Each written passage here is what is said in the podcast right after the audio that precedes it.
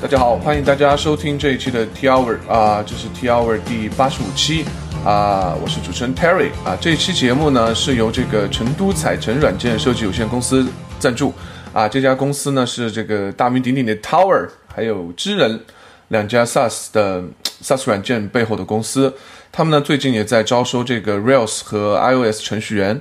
啊、而且呢这是个可以在远程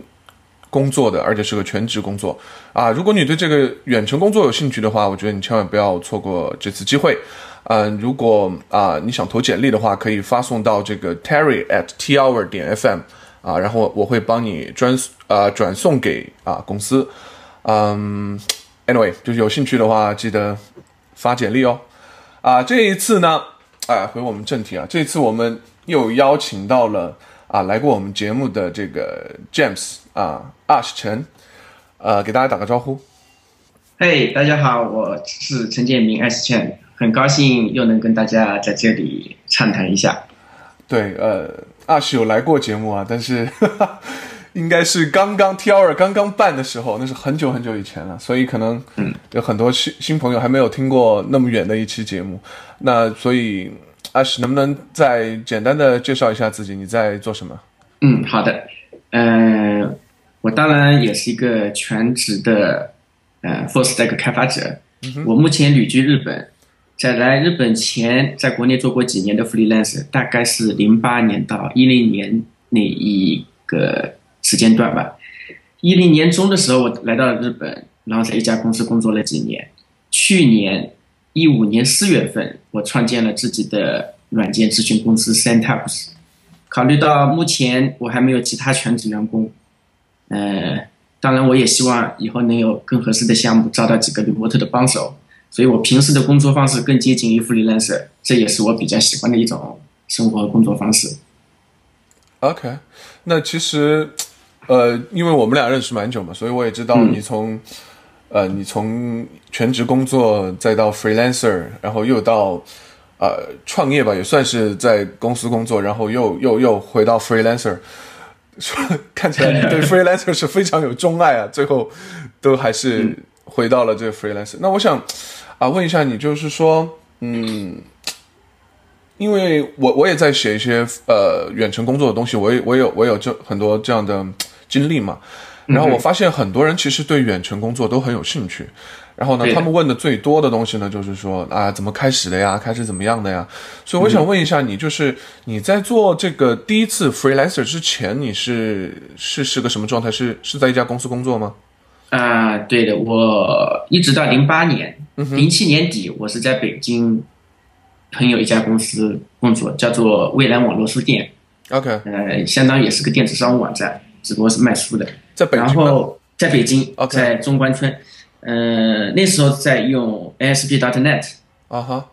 嗯，零八年的时候我已经有了四五年的业余录笔经验，就是 OK 在非公司项目里面自己会写一些小脚本啊之类的，嗯哼嗯，并且有了一年多的 Ruby on Rails 的 side project 的自己的这种学习学习历程。嗯哼所以那时候回萧山，杭州萧山结了婚，呃，就跟自己说不想去上班了，以后就这么地吧，然后 OK 就开始了。 OK，那所以其实你是先断掉了全职工作，然后才可对才去对的想。哇哦，这个好像还需要一点勇气啊，因为我知道很多人可能都是先先先在找一些 side project，或者是有没有嗯一些客户，然后找到了以后再断掉了这个关系。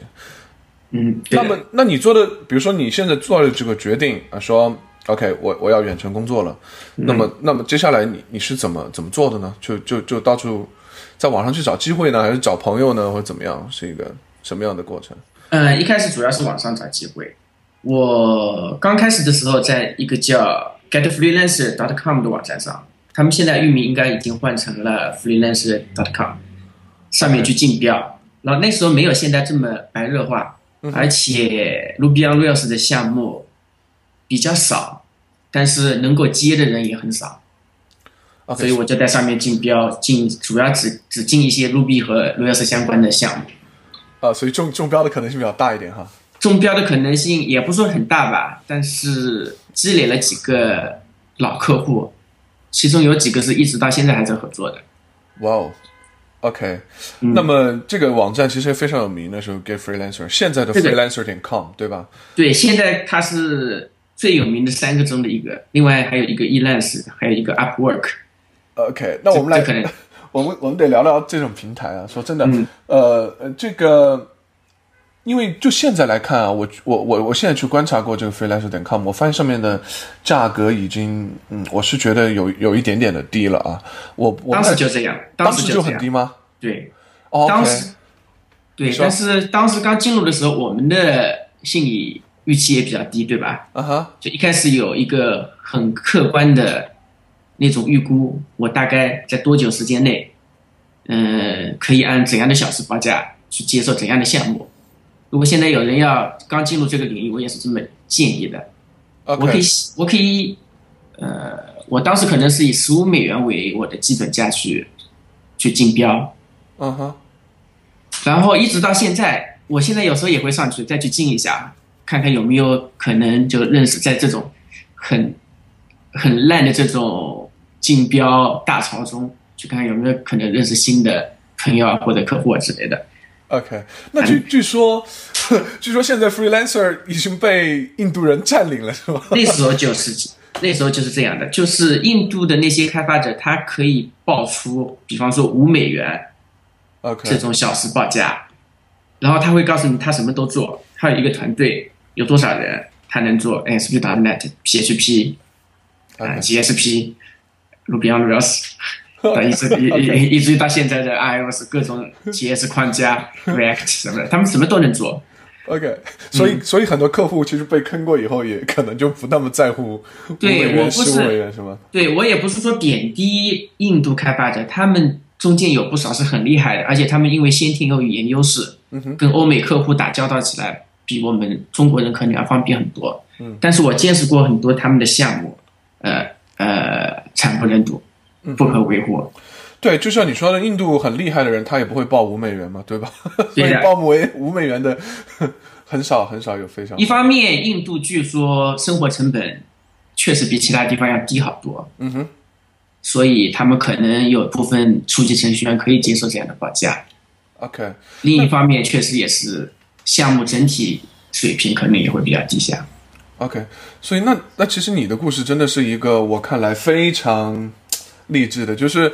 你也没有什么朋友有关系有有客户，然后就就真的就只只身一人就去这个 freelancer 点 com 去去自己对，做当时当时国内相当少，那时候我想那时候柳维克那本书应该已经出来了，对吧？啊我我印象很深刻，我跟你应该是零八年，零八年中的时候认认识识的的。我那时候刚开始几个月，哦，原来我认然识后，我一直以为你一直是 freelancer，结果我认识你的时候你刚刚当 freelancer。呃，然后我我们那时候应该还讨论过什么 COCO 入门啊，对对对对使对用 Objective C 那本绝版书，对对对有对能不能买到之类的。那时候 Mac 上面的开发基本上国内还很少有人接触。 ，OK，关于 Mac 开发我我也会，还有自我学习，等会儿我们也会聊一聊，因为我发现你一直是在去学习这个新的技术，包括嗯，从从 Ruby on Rails 开始，包括到后来的这个 iOS，我觉得是不是呃，一方面是兴趣，可能和这个 freelancer 有一些关系吧，我觉得啊、主要还是兴趣。主要还是兴趣，对对吧？主要还是兴趣。这个我们呃，关于 freelancer 你要哪些技术站，我们下面也可以谈到。 OK OK，、好，嗯我们刚刚就谈到你从这个呃 freelancer get 呃那个时候叫 get a freelancer 点 com 开始，对，那么嗯我一开始在咖啡馆工作，然后 OK 刚说了一定要有一期，就是你预估我几个月之内没有生活费能够生活下去，而且我真的是喜欢这样的工作方式。我第一个月在咖啡馆工作，大概有两三百美元的收入吧，就接了很小，那时候都是很小的活，一可周能就吗按？呃一个月，呃，一个月两三百美元两三百美元，我没有具体数字的记录 OK 但是那那跟我在咖啡馆喝掉的咖啡钱应该是刚好差不多抵 过，所以所以觉得可以坚持下来。 ，OK，那你你当然其实肯定也也也嗯有一些存款了，没有没有压力的那么大，对吧？嗯、刚结刚结婚然后孩子快要出生，哦，所以那其实还是挺有压力的。对，挺有压力。我我在国内也接了几个项目，包括给上海一家公司做了一个内部平台，他们到现在还在跑着。 OK，那我我得问你一个问题了，就是，呃，你从开始在 GitHub Freelancer，呃，他们是按时就是按小时给你钱呢，还是说按小时，基本上都是按小时收的。 ，OK，从 GitHub Freelancer 就是你一开始就是按每个小时给你钱，对吧？嗯，也啊不不对不对，大部分是那个固定报价的，哦，固定报价，对我也记得是固定报价。大部分是固定报价的。就说其实呃，所以说只是你报价的方式是说，呃，我预估我几个小时能做完它，然后我再乘以我的这个 rate，然后就算出一个报给他的价格吗对， ？OK，有时候有时候当你手头很闲没有活的时候，你甚至会考虑，就是哪怕亏本也去，呃，接一些活，对吧？积累积累 clients。 OK 当然，我这个亏本是指时间上的亏本。 OK，OK，、所以其实我听起来是说，呃，虽然 Get a Freelancer 这个网站它可能报价不高，但是它实际上是一个蛮不错的机会去认识你的潜在客户，因为因为你们你们未来的合作就不一定要走这个平台的，对吧？对，一般都第一次，因为他要扣手续费，哦然后还要会员费什么的。 ，OK，程序界的相亲网站。对，他现在更过分了，就现在你基本上如果没有积累，你要去竞价非常不容易。他会有各种要求你参加他的什么 test 啊，包括有些客户会要求你有英语的 skill 的 test，啊然后你有某某某种语言的 test 这种，然后你可以竞价竞标，就是让你的嗯 bid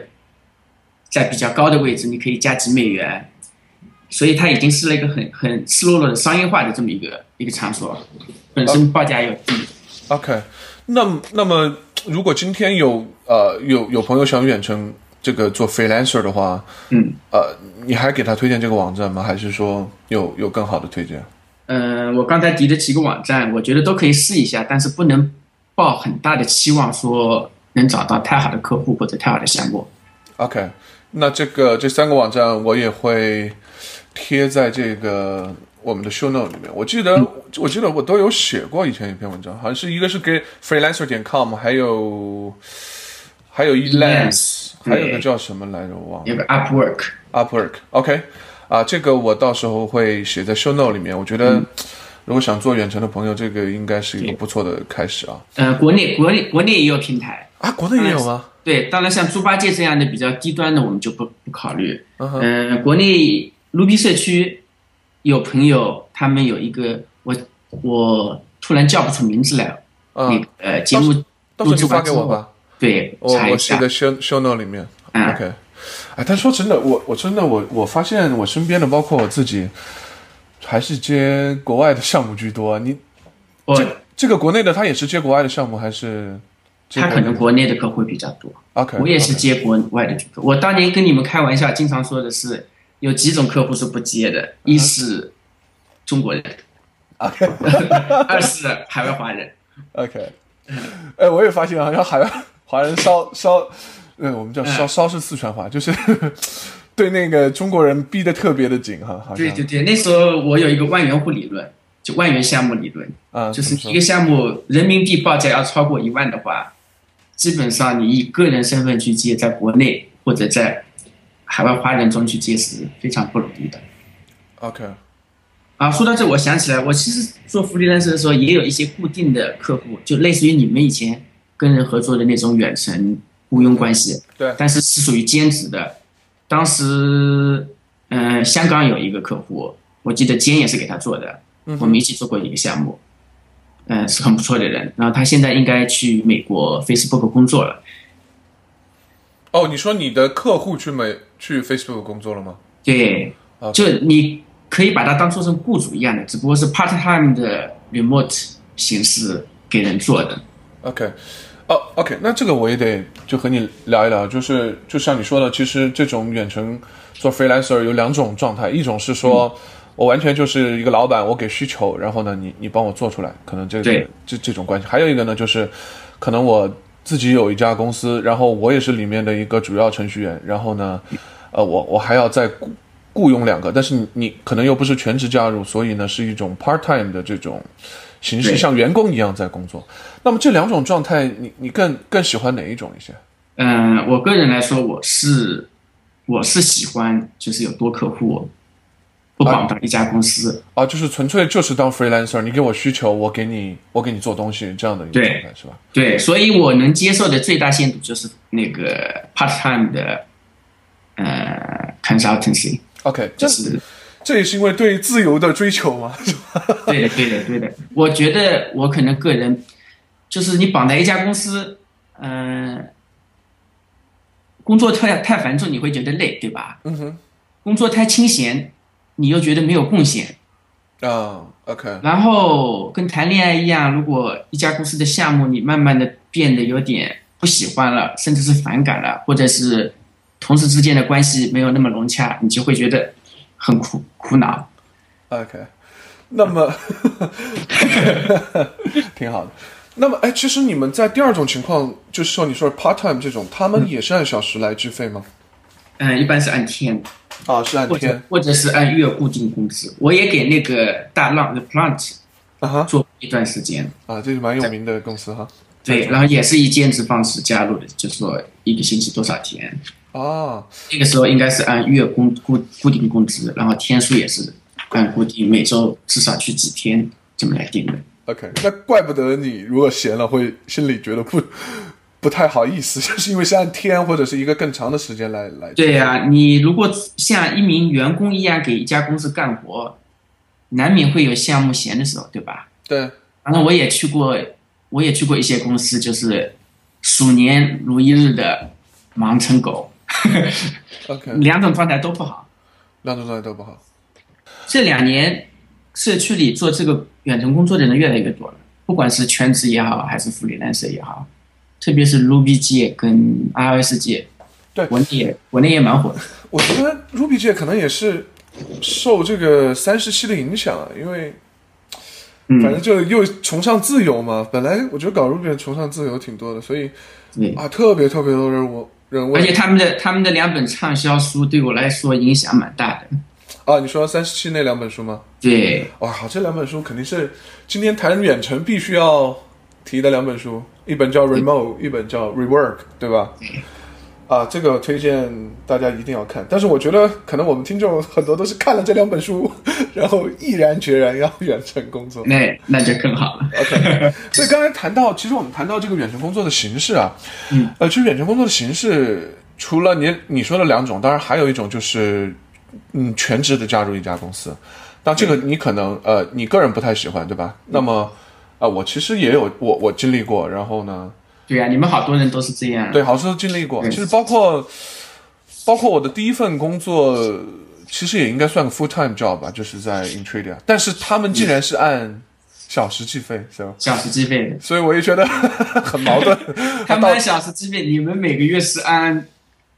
按固定的工作时间去算的，还是说真的是每天在计时间？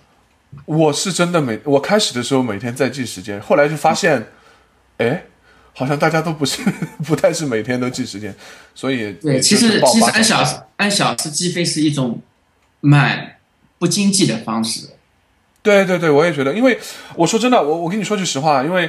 呃，我当时计费是用一个，呃，我们是有一个软件要求用一个人叫叫 Harvest，嗯，啊、就是你蛮有名的。嗯，对你工作的时候你就把它打开，然后我就发现，我开始是工作的时候我就打开，然后我想休息一下，比如说稍微想累休息一下，看一看推啊什么，我就把它停掉，嗯然后我就发现要到八小时真的是。很难很难，你你坐在那里基本上要十来个小时，你你才有可能对工作真正的时间到八个小时。如果按完全是在真的在传统意义上说在工作，比方说以我们技术者来说，是你在写程序、敲键盘对这种的话，一天要满四个小时是相当困难的。对啊我，个我个人是认为写程序这种事情啊，嗯，读别人代码跟思考时间肯定比你敲代码时间要多，而且要多出好几倍。对对所以对，你你一天可能真正在写程序就两个小时，但是你可能有六个小时在思考怎么去架构，怎么去学习别人更好的方式，怎么去为未来留下重构的余地，这种都是很重要的。你你不能这种时间说不是花费的时间，对吧？对对对，所以其实这个也是在也算也应该算是工作，对吧？对，所以当当时我就已经发现了这样这样算时间的问题，当然开始呃年轻无知嘛，还有就是那个时候说实话，那个时候我的雇主像呃 i n t r i n a 他就是他其实特别信任我，哎、我就觉得。不能辜负别人，就是别人越信任你，因为我当时就觉得啊，我来工作，我工作多少个小时是怎么记呢？他对其实告诉我是说你，你告诉我就可以了。然后我就说啊，我说我我自己也不知道自己真正工作几个小时，所以所以其实记时间是我自己在记，并不是每个人那个时候都记时间，所以我就自己要求自己要记时间，就记了可能有啊半年，就感觉头发都要掉光了那种。 所以后来后来其实也啊、呃没有那么严格的记，但是呢，就是我是觉得别人那个时候第一次感觉到就是雇主这么的信任你，因为在那之前肯定就还要打卡呀，这样那样，嗯嗯嗯，其实都是不太信任你的。后来就发现这么信任你，反而我就特别特别的认真，就生很怕这个，呃，就是我时间没工作够啊，或者怎么怎么的。然后这个我也是觉得远程工作好像信任这个东西非是常的重要啊。这是非常重要的。雇主跟雇员，包括呃那个客户跟你 consultant 之间，这种关系是相当重要的。 OK，这个我我也我也想提一点，但是我我是虽然我是个国际主义战士啊， 但是嗯我也必须提，我发现就是我和欧美的这个客户接嗯触下来，我都发现他们好像就是 default 就是信任你的，对，就是他除非他发现你骗了他，但在那之前就是、他就信任你了，然后呢嗯呃，这个我发现就是中国的像你说的、嗯国外的中用户国中国的这种雇主文化可能认为员工默认是要偷懒跟跟作弊的，对对对习对惯对，了所以他欧们美他们就 default 就不信任你，就搞得你那个很烦就是默认是默认有有罪推推论啊。欧美很多公司他们是推崇就是完全信任你， OK。呃，很多欧美人其实也没我们这么复杂，对吧？嗯哼，他们可能根压根就没想到过说你给他干两个小时，你会给他包三小时这种事情，对对对，所以这是应有这这这是应有的职业素养，对吧？对对对， 我是觉得是因为中国人太奸了，还是怎么样？而且文化不同，文化不同确实会带来一些对文化不同。然后这个这个我也不得不跟你说，我我给你讲个小故事。然后我当然我不知道我讲过没有，那个时候，呃，也是我们第一次去参加 Reals Rumble，那是和呃我们自己就是我那个时候我和丁丁还有还有 Danny、去参加 Reals Rumble。然后在那之前呢，就是因为 Intrada 已经有一些人参加过嘛，我们就想去。讨教一下，就问一下他们的经验啊，或者怎么样。然后他就给我们说了各种经验，比如说你不要写测试啊，或者是怎么怎么样，说了很多以后，然后我就问了一个问题啊，我说我看了一下赛制啊，这是怎么怎么样，我说这个有可能别人会提提前开始做，啊，就是我说对啊，你提前做了，然后这个慢慢提上去，不就完了吗？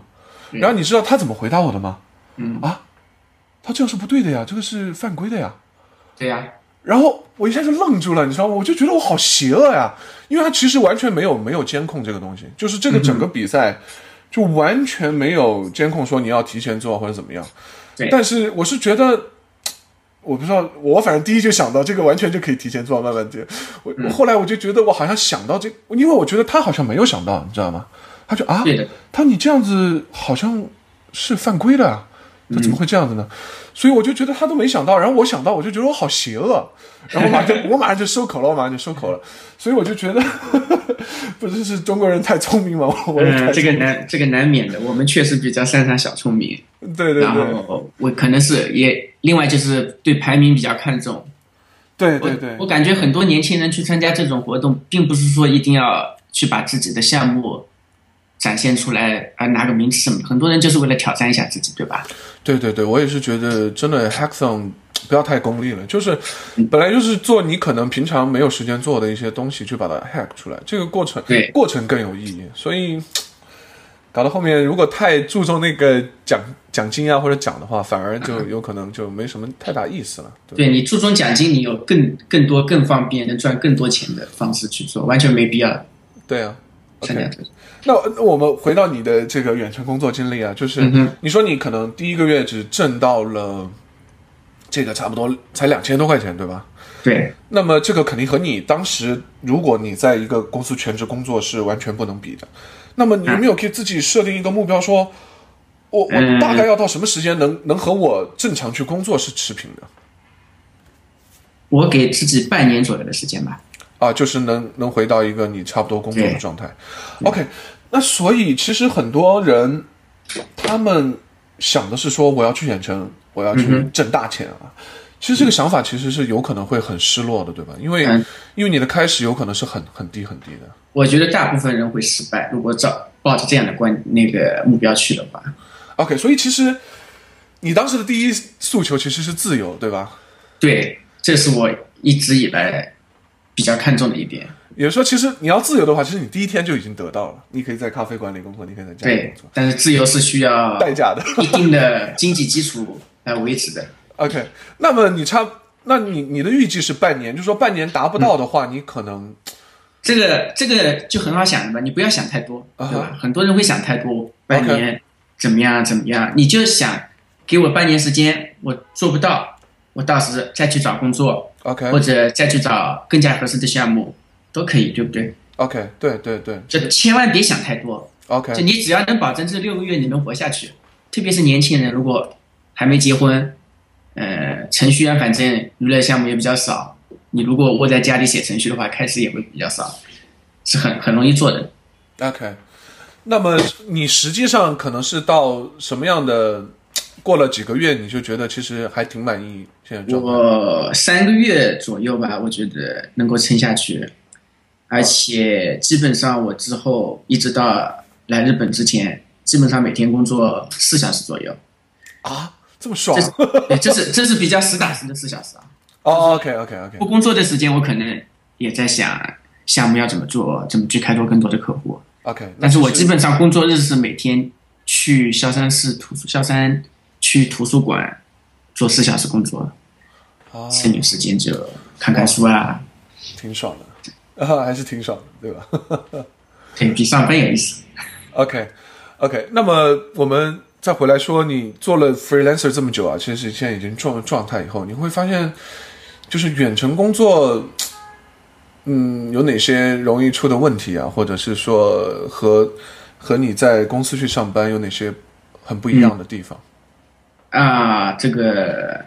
对，有一些需要注意的地方。刚才我们也提到了，其实沟通很重要，对吧？对就是你跟你跟你的客户或跟你的雇主之间的沟通非常重要，特别是当你是欧美，你的客户是欧美或者其他地方，你跟他们有时差，那么，嗯，你什么时间段去跟他们主动沟通？他们如果来找你，你能不能够及时的回应？这些对于客户来说是很重要的考虑点。然后另外一个就是你刚才说的信任非常重要。嗯哼，如果你给他们一种期望，你给我一封邮件，我虽然有时差，但是尽量二十四小时之内能够回复你。嗯哼，长期长期这么下去，你们的信任关系建立起来的话，合作就会非常愉快，而且工作效率也会非常高。对，切记这闭门造车是吧？你什么都不说就开做，对对对，这个嗯，出问题了。出出任何问题，第一时间跟他们反映，OK 就不管是他们的问题还是你的反应，遇到问题主动与 client 交流。然后很重要的一点就是信任嘛，要信任要怎么做？就是 be honest，对吧？对你要你要，你小时你工作多少小时，你不要跟人撒谎。那个项目能不能完成，到了什么进度，有没有超支，这种都要及时跟他们汇报。 OK。OK，那我我我也给一点建议啊，因为我当时就特别是在沟通，你刚才说的沟通很重要，我我也是有体会，因为我是通过一次失败的沟通以后，我总结出来一个经验，就是，嗯，啊，就是有一些客户呢，他是他不是做技术的，然后呢，对，他说需求也没有那么清楚，反正就长篇大论，有时候就是和你讨论，然后就说很多很多很多很多，然后呢，你实际上是要从那里面去提出来一二三点的。然后对我有时候就自己提出，我第一次那时候犯错误就是我自己提出来了，提出来我就开始做，结果呢可能提出来不对，然后后来我就一定会说，那么我们我就再回复邮件说，我说我们应该有一个结论，那我理解的结论就是一二三四五，让他去对 review 一下，他说哦就就是这五条，那么我们我们再做，就是我我以后只要和用户讨论，哪怕客户讨论，只要有任何的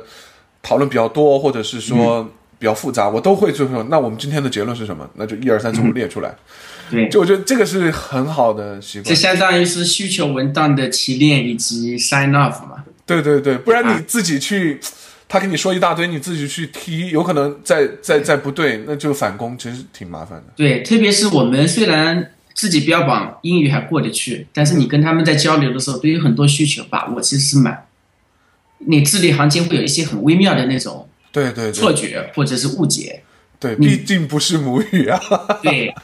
然后他们如果是不懂技术的话，跟你提的东西有很多是领域相关的，他觉得他解释清楚了，你可能其实是一知半解。对对，这个其实很可以理解。你想一想，其实如果你就算和一个人用中国，呃，中文讨论他领域的东西，对啊而且他不懂技术，有时候都会说的你头脑都要炸掉。用用中文，文问题更大。何况呃对啊，可以讲笑话的，就是中国很多客户嗯他会找你，他比方说跟你说，他目标很明确的，目标很明确，但是没有没有可执行性。比方说他跟你说，我想做一个阿里巴巴，我的预 算是六千人民币，对吧？或者说他跟你说，我想做一个软件，你到什么网站上去看？那你会跟他说，那你提一下需求吧，告诉我有几个页面，每个页面有什么功能。他说就是跟那个网站做一样就好了，我我也见过这种。很多很多。 OK，我跟我跟你讲笑话，这个你说的是完全不懂技术。有一次我遇到一个懂一点点的，我说那更让我夸张。当时你知道他说什么？他说他想做一个和微博一模一样的网站，要多少钱？对，我说和微博一模一样吗？我说你预算是多少？他说我差不多一万块钱吧。啊，我说一万块钱你想做个和微博一样的？我说不太，不太可能吧？哎呀，这符合我的你知道一 他说万什么一吗？万元项目理论。对，对对，他这么说，他马上接了一句，不就是读读数据库、写写数据库吗？嗯嗯，啊，我一听啊，你还懂一点啊，我说你还知道数据库，呃，我当时就回答他，我说什么项目不都是读读数据库、写写数据库？ 我说你你想一想，微博花了这么多钱，养了这么多人，做了这个网站，你一万块钱就想搞得一模一样，我说这不太可能啊。啊，他一想而，且好而像且有对些啊客户啊，不好意思，你说你说你继续，而且有些客户他会他会各处询价，找很多非专业或者专业的人去报价。然后比方说他跟你说我要做个什么东西，我预算是八千人民币，你跟他说不够，他会跟他说，诶，谁谁谁跟我说三千就可以给我做啊？你也说，那你去找他吧。哎但也不能这么谈生意了，肯定的。对对对，但是中国确实啊，感觉我反正谈过一些，都嗯遇到这种。所以是吧说，你做远程工作或接项目，一些有一些需要注意的地方，嗯这也是其中一点。就是如果谈不来、不讲理，或者有其他任何不合适的地方，那么这样的 client 你要当机立断跟他说拜拜， OK，就你也不要跟他浪费时间。你跟他浪费时间，其实浪费的是双方的时间，对对两边都没有好处。 OK，哎，怎么越说这个 freelancer 越像谈恋爱了，是吧？像的像的，每真的每真的挺像。因为这这其实就是交朋友嘛，对吧？ OK，对。那么我我再问问你一些，就是关于远程，就是你远程久了以后，嗯会不会有比较有孤独感？因为因为你去上班，嗯你还有人聊聊天啊什么的。肯定肯定，特别像我个人啊，上班也是喜欢跟同事之间不断开玩笑聊天的那种，对对对对对一个人就更孤单。这种时候，我觉得有几种方式啊。如果你嗯、呃比较年轻或者单身，嗯那哎多参加社区活动，像当时国内杭州也有 Ruby Tuesday 啊这种，或者到其他公司下班之后，他们会做一些技术的交流，都可以参加。这样一来可以多认识朋友，拓展关系网，甚至可能认识一些潜在的客户；二来也可以跟不同的人学习， ，OK 排排解寂寞。 OK，但你还好了，你那时候结婚了，至少还有老婆可以陪，是吧？对，那个就是说，你如果结婚有孩子的话，你做自业职业，其实时间是很难把握的。你在家里会有孩子、老婆打断你，你需要去帮他们分担家务，陪他们。这种时候，时间安排会有一些困难。对，但是那你同事怎么的做的呢？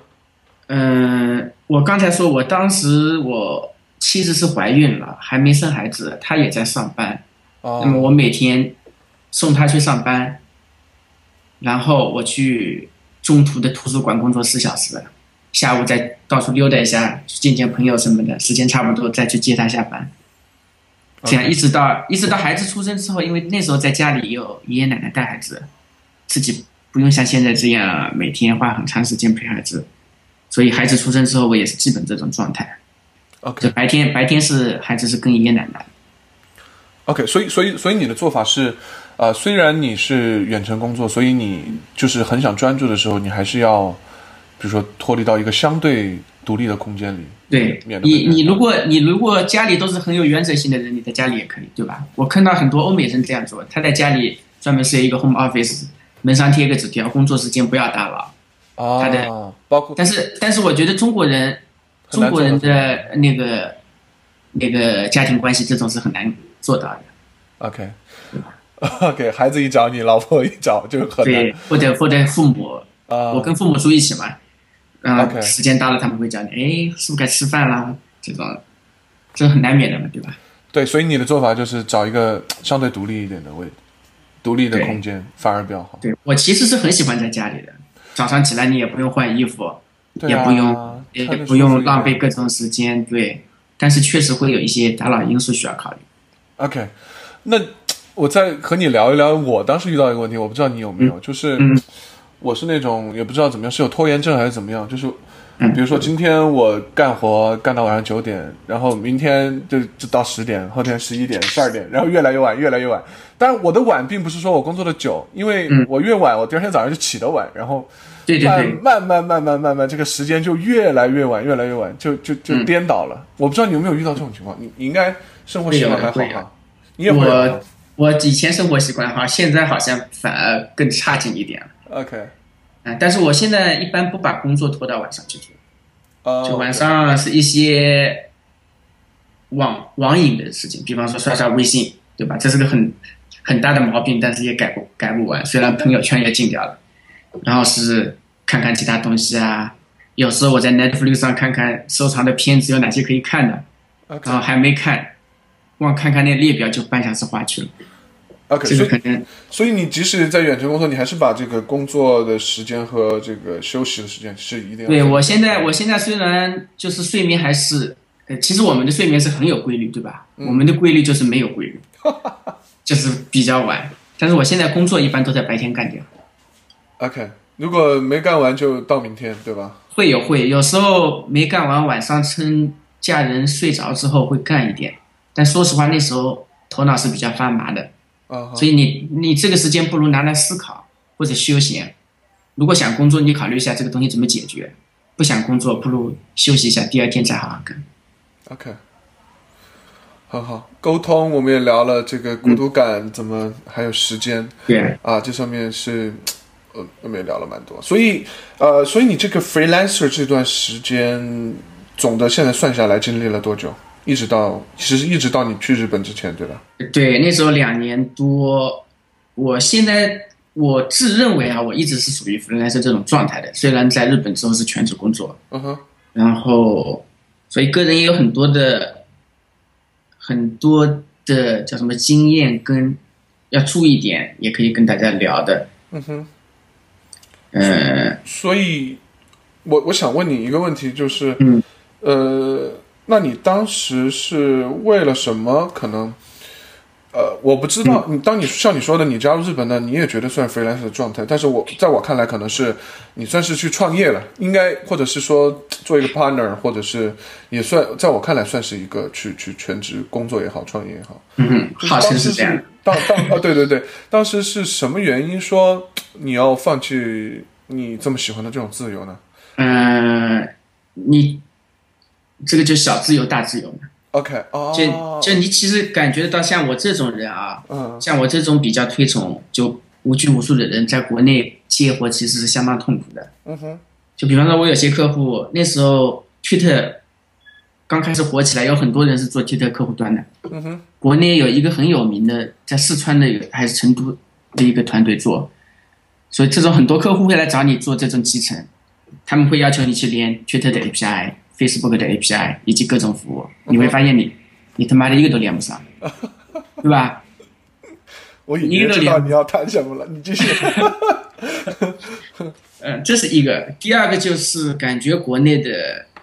整体的呃环境问题越来越严重。当你小孩出来之后，毒奶粉事件好像也已经发生了，对吧？嗯哼，然对那个时后候你是就杭州，在我小时候印象中是一个很美的地方。然后我去，我我大学在那个海边念的，嗯哼，嗯，出来之后第一份工作是在广东的珠海，也是海边，都都是属于空气比较良好的地方。嗯哼，后来到了北京工作，发现哎，怎么这么糟糕的地方？逃离北京之后，发现杭州也变成那副模样了。所以我一直心里有个希望是想出去的，我的主要目标是北美或者澳洲之类的。但是日本是很机缘巧合的认识了一个朋友，双方谈起来当时感觉挺合适的，然后说日本也生活起来也非常舒服，然后我就抱着去一去的这种态度 OK，出来。所以其实想人肉翻墙是第一诉求哈，对，这是第一诉求。为了更大的自由。OK，嗯，当然你会有一些很崇高的、冠冕堂皇的理由，比方说一切为了孩子啊，让他们有一个更好的发展地位。但是其实我觉得这自私一点讲，都是为了自己嘛。自己觉得嗯更大在的国自内由当时这样的环境下面过得很郁闷。 OK，哇，哦这是很统一啊，感觉就是喜欢自由，就是小的事情也是，觉得你在这种大的事情上，其实也对还是符合自己原则的。所以，所以你相当于是为了这个未来可能出国去暂时的放放弃了你的这个呃远程妇联工联社，作，对对对。但我后来日面本的，我来日本你的说工作当时是说好是每每周只有一两天可以去办公室，就大部分时间可以远程工作的。哦，这样子慢对，慢慢的这个政策修改掉了，必须去办公室上班了，包括啊这期间也比较痛苦，嗯哼，然后之前积累的那些老客户也慢慢丢了联系，因为你没时间去，没有自己的时间去帮他们继续做项目嘛。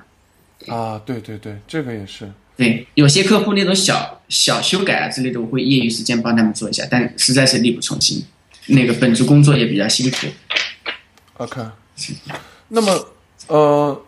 哎，正好我也想问一下你，嗯就是有一些像你说的，有一些公司它实际上是开始是允许 remote，或者是它也有这个思想的，嗯哼但是慢慢后来放弃，你觉得是什么原因啊？为什么他又嗯不让不让 remote？了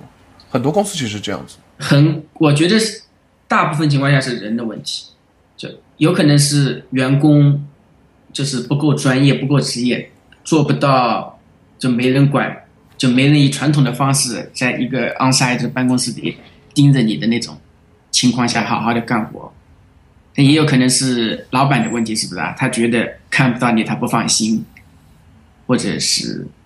主要是人，我觉得还是人的问题。现到现在为止，很多公司他们还不接受这一点。 OK，包括前两年比较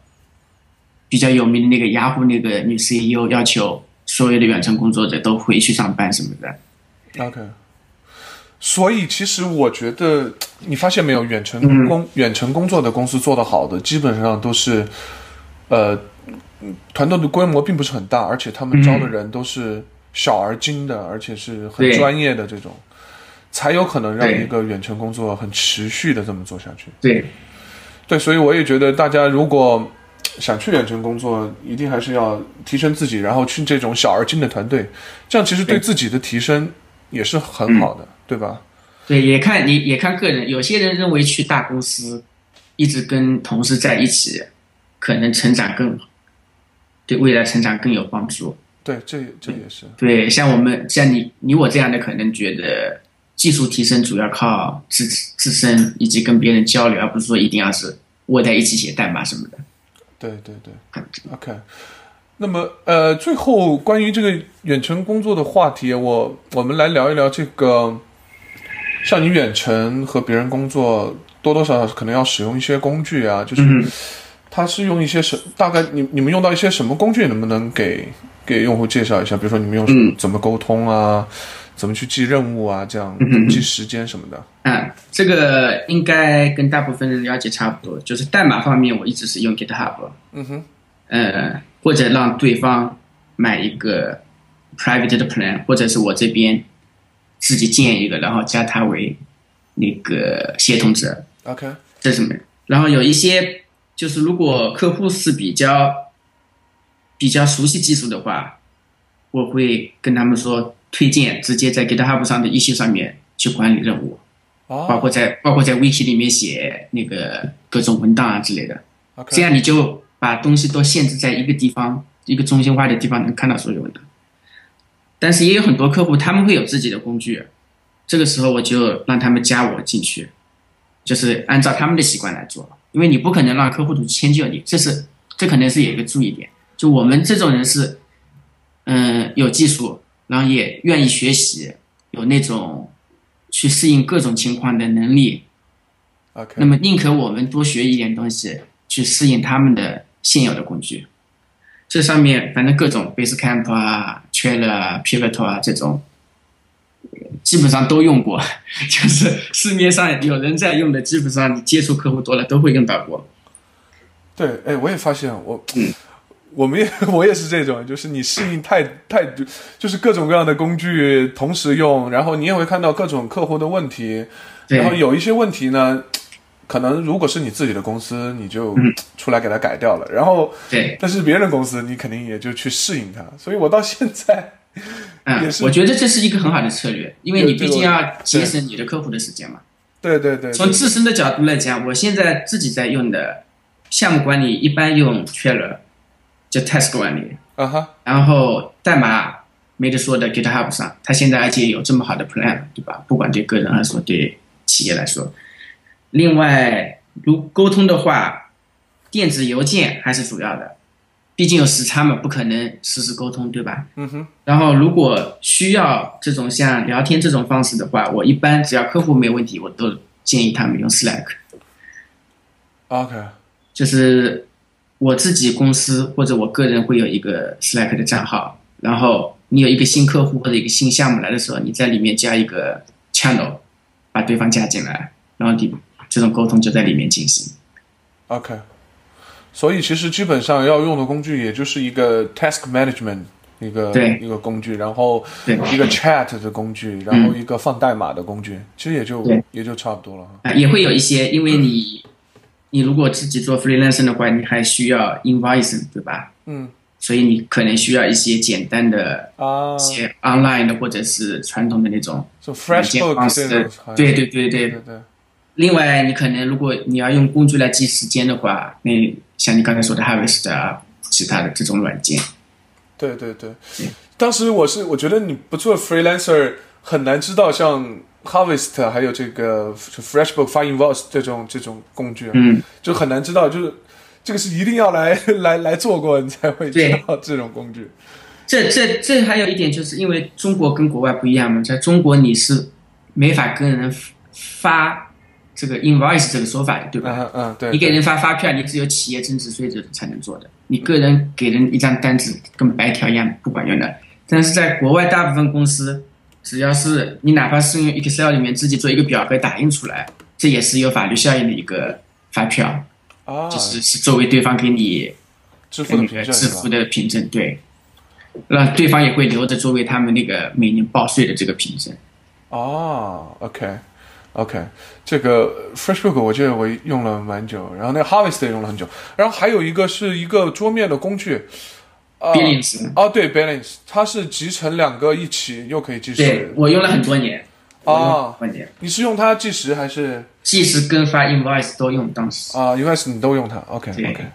啊、这个工具其实也可以推荐给大家。所以现在可能不行了。我前两年在用的时候，它它好像也在做那种 subscription 的这种 business model，然后有很多问题吧。它这个软件就是当年是蛮好的，但慢慢的它也跟不上 OS X 的更新之类的。啊，哎、我也发现现在好多软件赶这个 subscription，我我很好烦啊，我就把它嗯换掉了。 这这两天不是 Sketch 也在那个讨论嘛？哇、那我就不升级啊，我就只有嗯，很多人提到你不升级的情况就是，比方说你客户明天给你拿过来一个设计软件、设计文件，它是用最新版本给你的，然后啊你打打不不开。开是吧？对啊，这就逼着你升级嘛。这跟那个，好烦，好烦，对对，很蛮烦的。搞得和这这个。呃，和 Web 竞争一样，没有桌面软件的感觉了。Anyway，好，呃，工具我差不多就聊到这些了。然后后来我想和你聊一个话题，就是关于这个 full stack developer。那为什么要聊这个呢？呃，我也我也我也想知道，就是其实你做 freelancer，你可能很难说，啊、我做 Ruby on Rails 的，我就只做 Ruby on Rails。那么可能有很多前端有一些问题要你改，那可能对你你也是得改，对吧？对，对而且对你也知道，就是说很多很多项目并不是像我们在公司哦有一个前端开发人员，有一个前端的设计人员，再有一嗯个后端开发，其实都不是这样，有可能就是一两个人的这种全副武装的 team 就就叫你嗯干你就干了。所以我的问题是，嗯，你你你成为这种慢慢这个 full stack developer，你是在成为 freelancer 之后去训练的，还是说你在那之前其实已经是一个这样子的一个程序员了？嗯，我本人来说，我觉得在有这个概念之前，我就是这样的。 OK，就甚至我，甚至是我在用 Ruby on Rails 做开发之前，我就觉得一个人如果是做网站开发的，他应该什么都做。 OK，就是对 HTML、CSS 这种。对我当年对从从那个 Classic ASP 开始做的时候，就是那个那那时候还在学校，嗯，可能别人需求方会给你一个，就直接给你一张图，对吧？Photoshop 嗯的，你得给它切出来，给它用 HTML 去做出来，然后再用 JavaScript 给它把交互弄出来。哇，呃，你 Photoshop 都自己搞吗？ Photoshop 里面切图啊，啊，OK，OK，OK，OK，那就说明啊，那还挺好的。我就说你从根上就是一个 full stack 对 developer。我， 对从概念上来说，我从一开始就是什么都做的。所以，那那我想说，其实如果很多人不是的话，那么嗯他进入这个行业以后，也要慢慢往这个方向去训练，因为我认为这是应该的。对，因为真的不是所有的客户都那么正轨，他对，他一定要一二三，而且而且这两年前端这么火，你会发现很多前端程序员他们都刻意的把自己在往我们以前传统意义上的说后端开发的这种角度引， OK，对吧甚至比后端开发更复杂了。对，所以这也是我们要聊的一个问题。 等会儿，我先说这个 full stack developer。那么，呃，其实我见过很多 full stack developer。那么也就是说，他们会把整个 web 的这个生命周期里的所有东西都会做啊，基本上对是这样子。但是我好像很少见到像你这样连 mobile 都可以自己做的 full stack developer。呃，我是对啊，我通吃，这个包括桌面软件也做。对啊，所以这这个客户很喜欢你啊，就是做着做着就说，哎，我们还想开发一个这个 Mac client，哦，说好我也可以做， 客户高兴但死呃是了。客很多客户他会有更多要求，比方说我也能做安卓的，其实，啊、而且我感觉可能比很多一般的水平的人会做的那种水平是有的，但是我不愿意做。啊，为什么呢？嗯就是一是精力有限，对吧？二是我太喜欢做 iOS 的开发了，啊安卓的开发我觉得写起来没有快感。 ，OK，包括那个 Ruby on Rails 也是也是这样的，我其实也能也会很多其他的 framework，包括前阵子有人来找我说点 net 能不能做，我说当然啊，我十几年前就是做点 net，只不过这七八年来没做而已。 OK，所以这所以所以所以其实还是要选择项目的，对吧？对，就是我感觉啊，很多人很看重技能，嗯就我们说经验，其实你看到的是技能。我 Ruby on Rails 有多少年开发经验？嗯哼，但是其实我们需要的一种是开发能力，就说如果你会 Ruby on Rails 的话，你再跳到 Node.js 或者其他像 Phoenix 啊这种框架去，嗯，更多的时间你只要了解他们的 API 跟语法，几天时间下来，剩下的所有的这种架构啊、理论啊、经验啊，都是依托于你以前的这种过往经历。嗯哼，对，所以其所以实你学，所以你你拼命的学，每天都学新东西，从成长角度来讲，我觉得是没有意义的。嗯就你把一两个弄精之后，随时可以切换嘛，项目需要啊，个人喜好啊，随时可以切换。 ，OK OK，所以现在我们来聊一聊这个问题，就是像像你说的，其实我们可能都算是 full stack developer。那么嗯哼，现在此时此刻，前端这么火，好像已经把开发人员先天性的化成了前端前开端发人员、后端开发人员。我当时听着特别别扭，因为 我做了这么多年，从来没很少有人这么提。所以，对啊因为你说前端那个时候，更多的给人感觉是你在做设计，你知道吗？对的，对的。对吧？你你很对的少有现在说前端，就感觉是前端开发人员。现在现在对，现在说前端好像就是专门指程序员了，对吧？对啊，对啊，所以啊，我是觉得程序员还要分前端，我开始是很抵触的，但是现在前端发现这么火，嗯，好像感觉是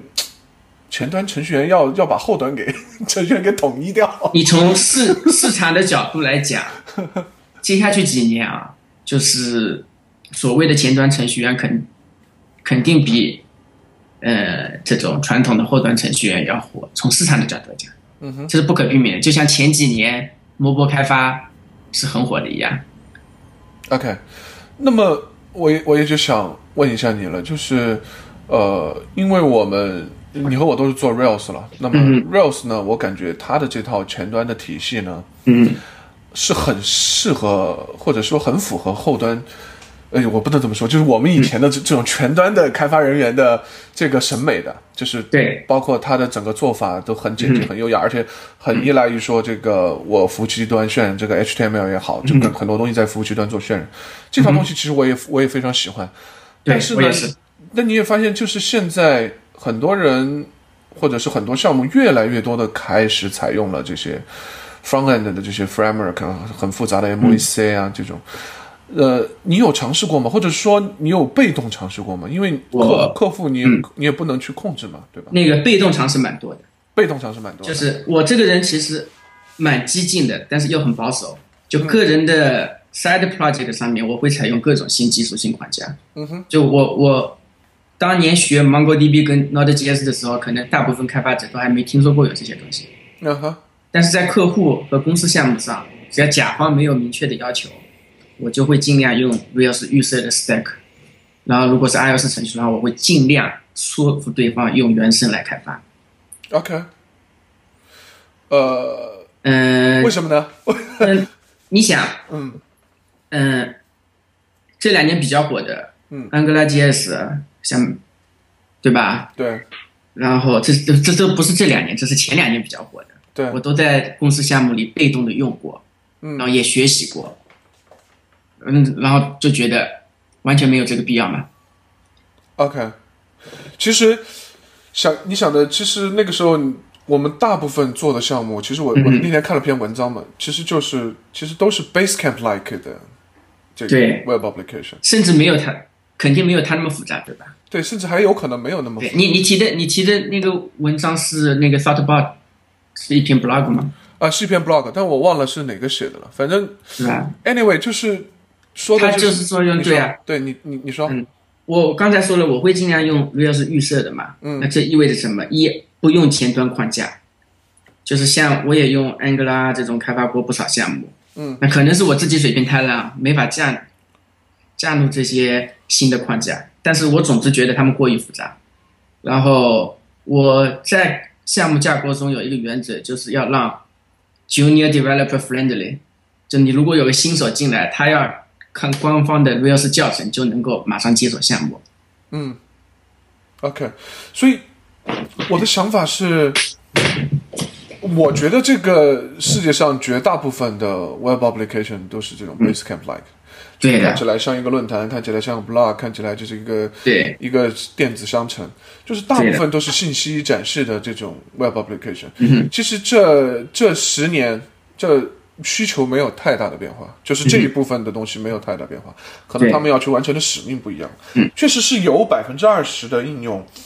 它是不是 Basecamp like，就像 Google Map 对吧？还有一些现在现在的问题是百分之八十的公司，他在用那都把百分之二十的对东西，对吧？就是他们在他们是在跟流行嘛。我很多人很多人做技术决断的时候，其实不是考虑说这个东西真的有多么多么好，而是市场上有多么火。嗯哼，然后据我据我那个经经历过的这几个项目啊，我就觉得都太复杂了，而且开发效率严重降低。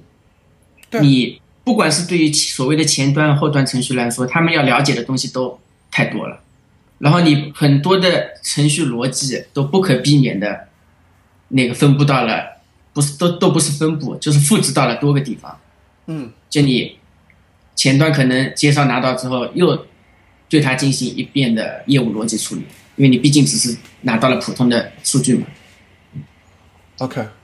所以呃，我我我也和你有很多同样的感觉。其实我也觉得我和、我和你这方面倾向，其实我们并不是那种很守旧的人，因为那个时候这么早用 Rails，对吧？对啊，像有新技术，包括像你说的 Mongo，包括 Node 还没有很早很早的时候，嗯我哼，就用 Node 做做 side project。对，呃，所以我们实际上还是很激进的，但是嗯好像不太愿意在很正式的项目上去做这种激进，就是你自己对啊很我喜欢在去玩新的东西，但是完了以后你给一个评估，OK，对嗯哪些东西可以下次用，哪些东西我在正式项目还是还是不要去用。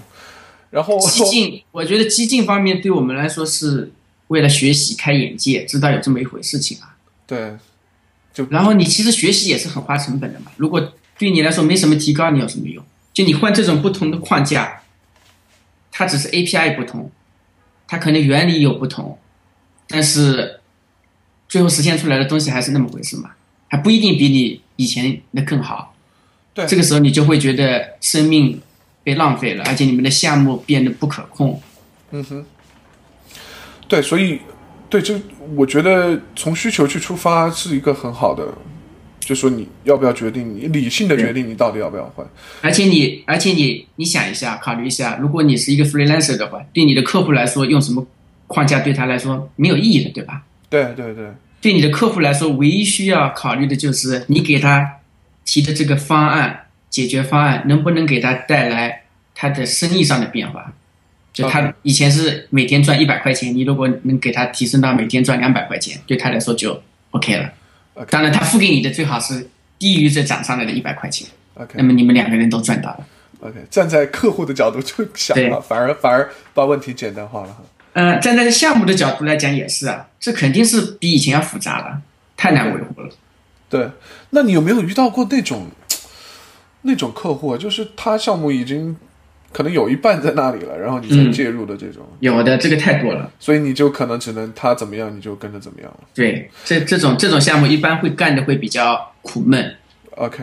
哎，所以其实你的你的话是很有借鉴意义的，因为啊，据我所知，很多、很多程序员在工作，他其实就在一个地方待着，可能这里用 React，他就一直在用 React，那个用用 Angular，他一直在用 Angular，这个地方用 Backbone，他也就一直 Backbone。对呀、那么你是可能什么都用过的，然后最终给了一个你觉得好的一个、一个建议。我其实几年前我的建议就是，能不用这种复杂的中间技术或者第三方库就尽量不用。 OK，我跟你私下谈的时候，我一直是对对对对对一，直是抱这种想法的，是不是？对对对，我 我还有同事要吵架，所以 被迫用了一下。但是、对呀但经过了这一些，我觉得这些经历也不是说不好的，你还是会认识到说、o k 其实以前的方式也可以做，对我用那个方式做的所有事情，其实而且把问题变得简单了一些。最近最近不是有很多文章在抨击威尔斯，说他已经不适合现代的 Web 开发了嘛，然后说他不求上进。但是其实你想，光从 JavaScript 这个角度来讲，Rails 当年是用 Prototype 的，估计对现在很多开发都不知道曾经有过这么火的一个一个嗯 JavaScript 库，对吧？对后来他改用了 jQuery，对，然后最近 DHH 要去那杰克个瑞，要去掉 jQuery，对吧？对用就是用 Vanilla JS 来实现那些现在那个 jQuery UI 的这些功能。嗯哼，这个它这个去掉其实是很好的嘛，它你默认的依赖少了一百多 K，但是功能是一样的。然后你如果要使用 jQuery 的话，毕竟很多项目还在用，你只要把它加个 GM 加进去就 OK 了。对。我是非常赞同这种这种走向的。对，所以其实我我我当时觉得 Rails 社区，你看 DHH 这个人看起来屌屌的，对吧？但是我嗯通过两个事情，我还是觉得他挺 open 的。然后第一个就是你说的这个从 prototype 换成 jQuery，他是实用主义者嘛，啊对我觉对得对我们也应该做实用主义者，就对因为因为是包括包括当年的那个把 Merb 我 Merb 知道，对对对，这两个事情我就觉得他很对 open。你去你去看看现在的那个 Node 社区，他们发生的各种政治，就是这种呃政治斗争啊之类的，对你就会发现，其实 Ruby 本身是个很友好的社区。Rails、DHH 虽然大家都说它很决断，但是它有那个决断的资格，对吧？啊，就是他有很一手经验，他做出了这么多的事情。当然，他有有他这个能力和这个资格，把他想要的变化加进去。嗯哼，你如果是每个人都来说我们要加什么，这个不行要去掉，不是有人说 active record 不行我们要去掉，active support 不行我们要去掉，那你去掉了之后怎么办呢？这么多项目中依赖它的功能不要了，对所有的项目都废掉了。对，所以对我觉得其实还是真的挺 open 的，虽然他看起来那种屌屌的，但是他在很多关键的决断的时候，他还是 open 你。你想想，他这么一样的人，居然会让另外一个开发人员来把他做的代码所有给重构掉，哇，这是还是很需要决心的一件事情。反正我是觉得，包括像像 Rails 这种框架用的时候，我们用了十年了，对吧？对还很喜欢用。我觉得对技术选型简单够用，直接，这是最朴素的标准。嗯哼，就是他把你的，比方说他把你的 access 全部管理掉，你只要一个命令就能帮你 compile 掉。嗯哼，现在很多其他框架上，你还要一个一个自己去写 task，我要管理这个 CSS，我要管理那个 JavaScript，这很扯淡的呀！你工作的时候，你不是把百分之五十的时间花在做这些事情上面的。对对对，虽然呃，像像现在流行那些 Webpack 啊什么的，对嗯吧？虽然我我虽然我不得不承认它的功能很强大啊，是对很强大，但是呢，他默认很多东工作不啊起西来，对很多东西并不是说越强大越好嘛，对吧？嗯就是你现在的东西到底是不是符合了你的需求？当然，如果你像 Facebook 一样已经复杂到这样的地步，可能你是需要一些更复杂的工具，但关键是是像但是我们的工作并不是做 Facebook，对吧？关关键是像 Facebook、Google 这样的，他们的这样规模的公司，他们的体量啊，他们出的很多像 React Native 啊这种工具，并不用在他们自己主流的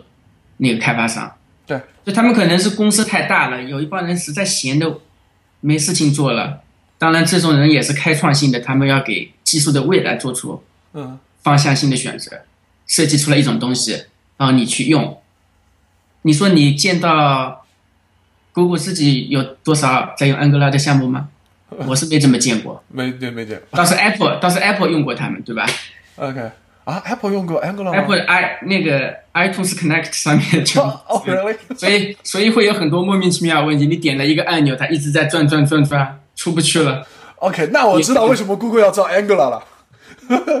是去坑竞争对手的。OK，开玩笑，开玩笑。 你 Angular 想反正我干我现在啊，我嗯接触过很多项目之后，我个人感觉啊，对于一个 Ruby on Rails 的项目来说，你能用 ERB 的就用 ERB，就是像 Hammer Slim 那样的 template 语言很好，但是你用了之后，你一多付出学习成本，二多带来维护成本。对对对，我第二懂是你能用 mini test 的就用 mini test，不要用 ASPEC。ASPEC 是很是很强大，但是这么七八年来，在 ASPEC 上，我为了维护老项目花掉的心血，可能比本身项目上写代码的都要多出好几倍。 OK OK，哇，我我用 R Spec 用太多年了，我都 我都忘了 Mini Test 了。不过我最近最近这个项目是在是在用 Mini Test。 ASPEC 很多也是老项目或者客户要求嘛， OK 但是我觉得没必要，它过于复杂了。 OK，就为了那些语言上那个语法上的预判这上种对吧？对语法堂，我倒不是说它的语法堂不好，而是它现在比较稳定了。但是它以前从一点零到二点零，二点零到三点零，实在是变化太多了，造成不必要的这种升级压力嗯。当然也催生了很多产业啊，像那个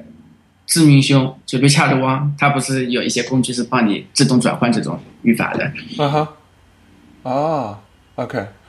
哎，顺便问你一个问题，你在做这个 freelancer 项目的时候，你会写测试吗？我是客户不要求，我是不写的，我是老实说的啊。啊啊啊！我从来不觉得，我觉得你时间长了之后，很多不必要的测试，可能通过你本身的本能以及你的经验就能够覆盖掉。 OK OK 就大部大部我见过的大部分测试都是屎一样的，反而是比逻辑还出问题。就你测试是过的，逻辑是错的，这种情况也很常见，对不对？嗯哼所以测试很重要，对吧？但是它并不能保证你的软件质量。我是持这样的态度的。 OK，而且如果你是做 freelancer 的话，客户是根据你的时间来收费的。很多时候写测试，从长远来讲，我觉得写测试可能一个项目上综合花费时间会减少，因为软件质量确实会有帮助。但是也有很多时候写测试会花费过多的时间。 OK OK，所以这就其是实其这就实是我的态度啊。 OK，所以就是呃，根据客户的需求，包括软件的复杂度来决定说对到底要没有测试，对吧？我，我是我那个就是 features test 是写的比较多的，request test 就是。 OK OK，我知道对。那你那个是还是是用 Unit Test 写吗？就 Capybara 这样，还是说会用 Cucumber 这样更复杂的？你肯定不会用 Cucumber 了，就他们当年用过，当呃年也用过是吧？对，都是一零年头那种时候的这 事情。 freelancer 应该什么都用过，在我看来。因为那个 Q 他们说，说实话，很多你技术性的这种客户，他们要求写，他们认为这个东西可以做那个验收的时候的需求文档来用。嗯，但是我觉得其实对于英语习惯的人来说，写这种东西也没什么意义，对吧？嗯，反正我觉得 Cucumber 的梦简直就是一个 dream。我我是真的用过，我是觉得到到不了他想要的那个。你就想想啊，他，我印象中啊，你为了某些英语语句能够跑过去，你要写大量的叫什么来着，help 还是 support 的这种，对的，方我式知道，呃，就就对对对然，后这些东西里面其实都是去包装你本身底下的那些那个实现逻辑的，对吧？对访问访问某个 URL 啊之类的，所以时间没得省，最后生成的那个文档也没什么大的作用。对，我觉得可能像 SoftWorks 这种大公司可能会对这个东西有兴趣。反正我是觉得 freelancer 肯定不那要。个我不要我是去觉碰得那种专门做那种大项目的那种咨询公司，嗯他们很推崇一推崇测试覆盖率，二推崇那个那个 micro service 以及这种 service object，嗯哼，就他们把很简单的项目过度复杂化了，可以花更多的时间去维护，去收更高的 费用。我是这么觉得的啊。 OK，行业秘密就被你抖出来了。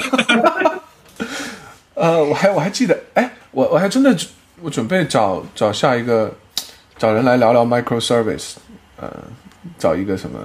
呃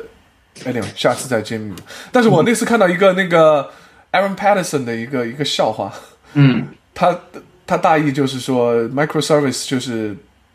让一个 function call 变得更有延迟了，这种感觉。对啊呀、就是它明明明明可以是一个 function call 的，但是我一定要延迟延迟一那个个网络的时间。两年前啊，嗯我不知道你知不知道那个网站。两年前有一个叫什么乒乓什么的一个网站，嗯就是让一个开发者提出一个挑战，说他 Rails 的默认这种方式不好，他可以用什么 Form Object 啊或者 Service Object 来写，然后让 DHH 去写一个直接用 Rails 默认这种方式写的，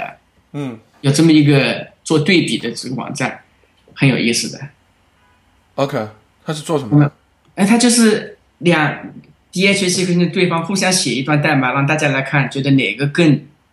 对项目来说更好，更容易懂啊，更我我居然没看过这个网站，还还在吗我一会儿帮你找出来，肯定还在的。 ？OK OK OK，其实我也看过那个卢比界有一个有有一个女作者很有名的，写过很多好几本关于这种 microservice 啊以及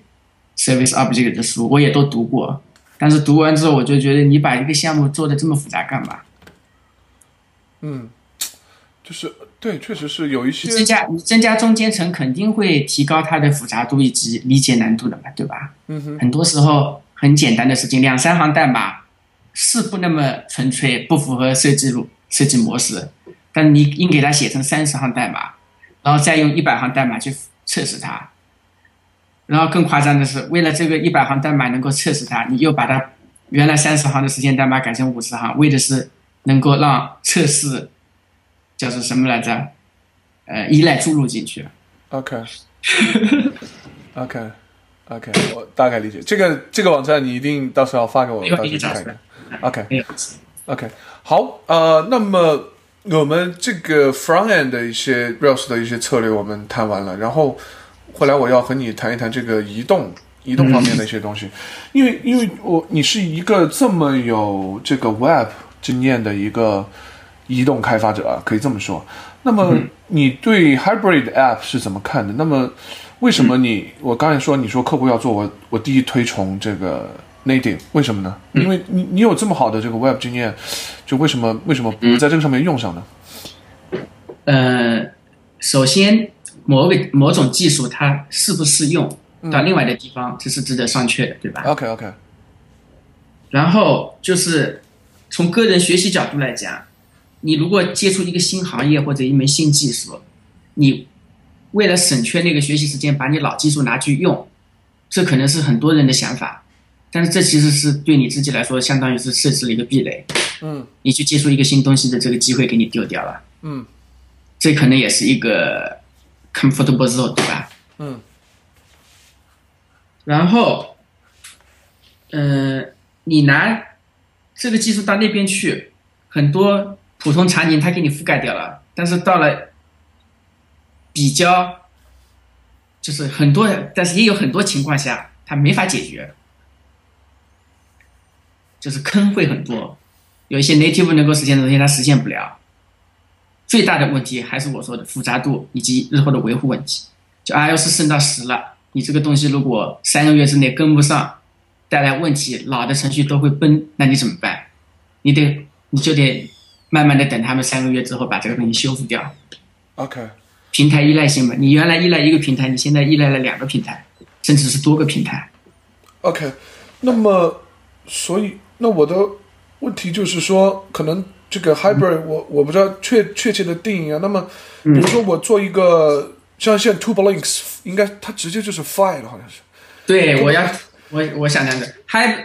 Hybrid App 我是很推崇的，其实啊，就是在它合适的情况下，现在有很多网站，比方说现在有很多 App 是做那个海淘的，嗯做 E C 的，嗯像淘，然后他们的展现方式就会比较类似于淘宝这样的方式。嗯哼，这种东西其实从它的列表和详细的产品展示页来说，你要用传统的 native 去做是很夸张的，嗯哼，工作量很大，实现起来很复杂，然后要更新起来又很慢。所以这种地方你直接嵌个 WebView 进去，我觉得是最佳方式。 OK，所以啊，这种还叫 hybrid app，呃，其实也算哈。Anyway，我我认为这样才叫 hybrid。哦，我也觉得这样。这样嗯我是认为 hybrid Native 跟 WebView 或者其他控件结合之间，通过系统本身的交互手段去交互，这才是 hybrid。 OK，像像很多第三方的那种，我就觉得它完全是纯粹的前端框架了嘛。哦，对，它用什么纯 JS 去对，去去，只是让你的 app 整个就是一个 web view，然后就你其只他是在全部开发，你只是在开发 Web，对吧？啊，OK、o k 所以你说的 native 其实也是说，你可以完全去控制说这个地方我要个 web view，但这个地方我要一个 native 的对 button 或者怎么样，这么去去对做一个。你刚才不提到 Tablink 吗对对对？Tablink 是现在已经发展到五了，对然后它做的很好，而且它给 iOS 跟 Android 的平台都提供了 adapter，我我也有在项目在用，哎就而是而且它好像就是推崇你的这种做法是吧？对呀、我你该如用果 native 用 native，、嗯，你如果去观察 Basecamp 他们那个 iOS 程序，嗯他们当初一开始出来的时候，其实基本上全部都是 WebView 里面去堆的，嗯，但是他们现在慢慢的也是变成了就是有些必要的场景，就是还是用跟 Native 去交互，用用 iOS 系统自己的东西去弹出来。我举个例子啊，像像在 iOS 或者 Android 上面，你去分享一个内容的话，它都有系统本身的那个框给你弹出来让你选，对吧？嗯，这种你完全没必要自己再去做一套嘛。 OK，OK，、我那就是说，其实你是非常，其实呃，怎么怎么说非常，应该是其实还是挺喜欢这个 Tubelinks Five 的，对吧？我已经在项目中用了，已经在项目中用了。对，那非常好。那么，其实我觉得，那现在有一个定义很难说了，就是那你这么做出来的 application，、在我看来，其实也是 native application 啊，就是是 Native，我一直觉得它是 Native 的。对对对，你所以所以你所以现在很多人对比的什么 native application，然后嗯它对立的那个东西应该叫什么？不是 native application，或者就对是就是 hybrid application。但是我觉得这已经没有那么单纯了，就像你说的，对对有纯 JS 做的那种，呃，有些又是编译成了像 React Native，它又是编译成了这个嗯 native 的，然后有一些呢就纯粹是一个 Web View。然嗯后你的做法呢，实际上你需要 native 的时候，我就用 native，然后嗯有一些 Web View 我就用 Web View。对那么这个在我看来，其实真的是 native。那你要说纯粹的 native，那可能就是完全没有 Web View 完全没 有 Web View。或者其他类型的。有时候是有时候是需要 Web View 的。哎，那个很有名的那个 Twitter App 叫什么？Tweetbot，Tweetbot 对好，好像就是他们推崇的这种纯粹的 native 的 application 吧？对啊，因为它，你想它的列表结构相对来说是固定的嘛，对对对，对吧？其实相对简单哎，那个和很多对，你说相对淘宝简单。是不然是后它用用 native，它可以做出很花哨的那种动画效果啊之类的。嗯哼，我我一直不推崇就是用第三方的框架做，不是说他们速度真的不行啊，很多它优化出来速度很好了，但是有一个问题，我几年前也是这么谈的。你在 Web Web View 里面，你去跑一个 HTML 跟 JavaScript 的，嗯，它的这种过渡啊、动画啊、样式啊这种，它的这个速度可能是可以接受的，但它是它它不是 stable 的，就根据你系统本身的负载情况，有可能这个动画今天是零点三秒，有可能系统忙的时候它就要零点五秒才能跑完，啊，这是很这是很影响你的那个使用的那个感觉的嘛。所以还是就是要尽可能少的去增加一些。对，哎，我可以举一个你们以前风车的那个那个 application 嘛，对吧？嗯，它不是应该是纯粹的，就是 Web 做的吧？对对对，纯粹 Web。啊它你你去用它，iOS 七出来之后，你再用它就会觉得特别不舒服了。哦我，我推进到一个新的 view 里面，我要往前退，那么现在大家都熟悉了，你直接从左边缘往右滑，它就对对推到对前缘。对那么这种框架就至少它在第一时间内没法支持这种效果，那你就用户就会感觉很怪，你的操作不是太原生的。对对对，所以所以所以，其实用这种 Turbolinks 这种方式，可以很好的去综合这种东西的。该该有 native 的地方让 native，对，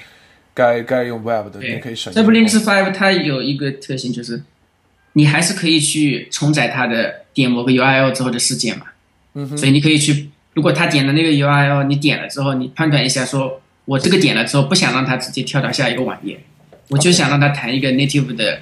view control 的 view 出来，专门去对付它，我就可以这么做。那我现在在项目中也是这么用的。那 OK，你这个整整个 application 它就是叫什么统一性，就觉得很舒服了。你感觉不到某一个 view 就是 web view，某一个 view 就是 native view 这种区分了。 OK，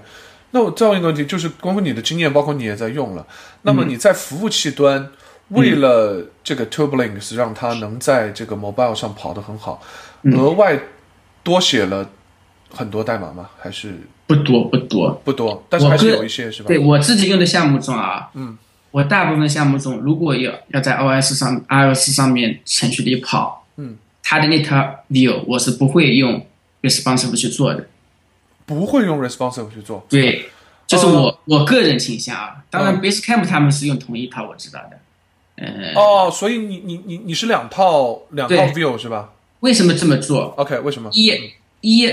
你 responsive 其实是类似于 Java 的跨平台，嗯，就是我为了你这个小屏幕，我只是把大屏幕的这些东西不用而已，但是它还是在的，对吧？嗯，所以我觉得从资源加载的角度来讲，它加载了不必要的东西。 OK，我理解。OK，对，所以你然宁后愿专门为它做一个。对，然后第二，你针对桌面的这种 Web 上面可能加载了很多其他的 JavaScript 库啊、效果啊这种，你在 iOS 上或者 Android 上面其实没必要。这上面的一个经典的案例是 GitHub，嗯，GitHub 它也没用 response，就它的那个，你用手机去访问的时候，它是专门给你了一套输出的这种 HTML，但你可以选点到那个桌面版上。 OK，OK，、我理解。那也就是说，其实如果你专门为这个做一套 view 的话，你其实也就没有什么额外工作，就就然后然后那个那边可就直接能样式用它就好可。能样式会稍微不同一点，OK，就额外工作会有一点，但是其实这个是额外工作是不额外的。为什么？你如果用 responsible 的话，你在设计 HTML 一跟样 CSS 一样会花很多时你间。两边都要花，而且你还要考虑很多他们中间会冲突的情况， OK，对吧？ OK，我理解了，理解了。然后，那么，呃，因为我看了这个 Tuberlinks Five 在那个 RailsConf 上的一个啊，他有个 presentation 视频，嗯，啊，对，哇，我特别喜欢那个人，就那那个是 Prototype 的作者嘛。我没想到他很少演讲，演讲居然这么好。呃，然后嗯他在上面好像就花了五分钟、六分钟就就搞了一个这个用呃对这他那个包起来的一个，他那个 talk 的副标题好像就是五分钟对对对对对，建立一百多少个可点击的页面嘛，对吧？ OK，所以所以所以我想问的是，他讲的大概属实吗？就是说你在 mobile 端花的时间多吗？在 mobile 端确实是不要这么多时间了，其实对吧？因为它上面的所有页面都是在 web 端实现的。 OK，就只有个别的可能一些 button 啊，一些什么的。嗯在我我这边项目里用是这样的，我给 ODGO 做的那个项目里面，他们新加了一个 tab，这个 tab 呢是会显示当前的 feed，嗯，就是呃有哪些火的景点啊之类的。那这个东西经常要变化的，是不是？对而且它的展现方式你有可能要不停的试，你不想把它固定在客户端，所以是用 Web View 的。然后当你在上面点击某一项的时候，它可能进入了一个景点信息，那个景点信息我们是一直有的原生的，那它就跳原生的了。如果你在上面点了一个 blog 的 post，那我们直接进入一个 Web View，这个 OK 意思。就说，就说它还是蛮蛮具那种伸缩性的，你想要怎么处理， ，OK，所以非常适合。我以前啊，我以前做 hybrid 的这种 app，其实都是这个原生跟 HTML 和 J- JavaScript 的打交道，都是自己写的一套框架，用了很多年。然后现在有了 Turbolinks Five 之后，我就决定用它了。 OK，放弃了自己的方案，更复杂的方案了，可能是。对，也不是说复杂，就是，但是自己写的那套方案，你比大部分第三方的这种要来的轻巧嘛。 OK，我理解。而且就我刚才说的，版本升级你自己是完全可控的。 OK，哦 t u b e r l i n k s Five 值得一试，我是真的挺好。嗯，强烈推荐。如果你是 Rails 程序员，你想做那个 iOS application 的话，我强烈推荐。我我看他们好像居然想支持非 Rails 的应用，哎，反正他在那个不是 presentation 它嗯是本这么说的哎不。是它本身就支持的呀，对，他是本人支持。我的意思，他想去他推推它本身是支持的，啊已，经是支持的。就对它只不过是一个 JavaScript 库，对跟你跟你服务端用什么技术是没关系的。对对，所以我我所以你不用 Rails 也可以，也可对，以所试一以试。所以你你可以直接做一个静态网站，对只要把它的 JavaScript 放进去就好。对，所以我我是发现他们好像在想在除了 Ruby 设计之外去推这个东西。对啊，你别去说，我觉得包括 Reels 的这个靠团队以及 Basecamp 他们这个公司，抛抛开现在对 Reels 和这些技术的抨击不说啊，我觉得 Reels Core Team 以及 Basecamp 的这帮人，他们的眼光还是蛮前瞻性的，而且一直在进步。 OK，对，你说什么？好多其他框架觉得他们没有这种进步啦，要被时代抛弃了。我认为我我自己认为我还能用 Ruby on Rails 以及 jQuery 接十年的项目 OK OK，啊、 cool。好，那么 Web Hybrid，嗯，嗯，这个我们也谈了，这个 mobile 我们也谈了，最后我们来聊一聊这个啊 Swift 啊，因为、啊，Swift 对，因为你也你也一直在做这个 iOS，而且算下来你做几年了？应该 RS 多少年了？蛮怎么也应该怎么也应该零八年至少零八年开始了吧？没有没有没有这么早，零九一零，对，七八年了吧？七八年了，OK。对那你是从这个可最早肯定是用 Objective C，然后最近呢，嗯啊，这个 Swift 出来了。当然我，我个人对 Swift 的研究不多啊，所以就是嗯向你请教或者问一下，因为我知道很多人对 Swift 这个新语言很有兴趣。嗯哼。嗯，啊，包括就是昨天还是前天，就是这个王莹新出的文章，哒哒哒哒哒，抨击了一下嗯 Swift。对对对然后又让我更 更有兴趣的去问一下你。当然，第一点呢，我就想说呃问一个问题，就是说，嗯，Swift，因为我感觉它才出不久，好像怎么就突然一下就二点零了，是吧？我们、嗯嗯，二点二，现在稳哦定2.2二。啊，它怎么怎么怎么怎么会这么快？因为我觉得一个语言出来，嗯哼，通常都要阿尔法半天、贝塔半天。那个为什么 Swift 是这样一个一个路线？感觉很快就这样子了。首先，它两年前推的时候，嗯，它在苹果内部应经应该已经是到了一个基本可用的状况，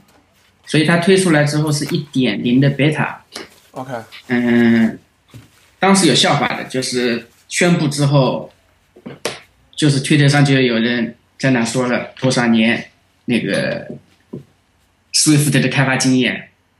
那因为他在苹果内部开发的嘛，就有苹啊果员工说，嗯，我有两年 Swift 的开发经验，然后别人都说，嗯，我有一天开发经呃学习经验， OK OK，所以哎它发展是很快，它出来之后，慢慢的就直接上到了一点一、一点二，这么一步步过来，到后来的二点零，今年的二点二，以及它计划今年底出三点零，哇哦， 它这个而且展而且展览而且它很快本来是嗯计划三点零要把它的 API 稳定下来的，最近又说可能做不到这一点，因为它今年开源之后，接受很多那个社区的贡献之后，包括一些 proposal 啊，一些 PR，就可能打乱了它以前的计划。啊但它发展很快。 OK，而而我发现就是这个是，呃，我不知道是因为苹果的嗯 iOS 或者 Mac 的开发人员是很团结还是怎么样，因为我发现这个 Swift 一出来啊，就是大家就非常的热情，我感觉就是支持的很严重，就很多项目。对他们除了就是遗留项目，永远不会重写的那种，很多，比如说要有新项目什么，他们都都去对拥抱了 Swift。这个我也是这样的。对你也是，你你现在也都用 Swift 了吗？嗯、我这两年的所有的新项目，嗯，只要客户不反对，我都用 Swift 的开发。 OK，所以那我就想问一下你，就是为什么呢？这个社区为什么这么、这么欢迎 Swift？是因为 Object C 太太太烂了就吗？还是怎么样？你不能说它太烂 OK 但是因为它毕竟在苹果用了这么多年了，嗯而且在 Swift 宣布之前，从来没有人预料到它会这么快出一门新语言。 OK 大家大家都在讨论说什么时候苹果出一门新语言，或者是使用现有的语言之类的，但是没想到它直接宣布，而且就拿出了一个1.0的 beta 版本给大家用。嗯哼 Objective C 它其实跟我们当年开始学的时候，它也有很多的进步，对吧？嗯它提供了那个 Arc，就是自动内存管理，嗯哼然后它那个头文件里不用写 property 了，嗯那这种包括用了那个提供了 block，这种都是很大的进步，对于一门有几十年生命历史的这么一门语言来说，嗯但是还是写起来特别别扭，所以它一出来，大家一是图新鲜感，二是觉得有新东西可以学，第三呢，它的作者是。它的作者有很多粉丝，至少我是他的粉丝。 OK，他好像是做 LLVM 的吗？那个对对对，哦 OK，嗯，那没记错，是很厉害这个人。所以，那么你对 Swift 现在学下来用下来，嗯，什么感觉？很很舒服，很舒服有有写 Ruby 的那种感觉。哦？是吗对对对， ？OK，那我个我要去学一学。嗯，我你以说前提过，其实 Object C 在很多情况下它跟 Ruby 有点像的，因为它有很多地方是从 Smalltalk 那边学来的，啊哈，但是它的语法很怪，对吧？然后 Swift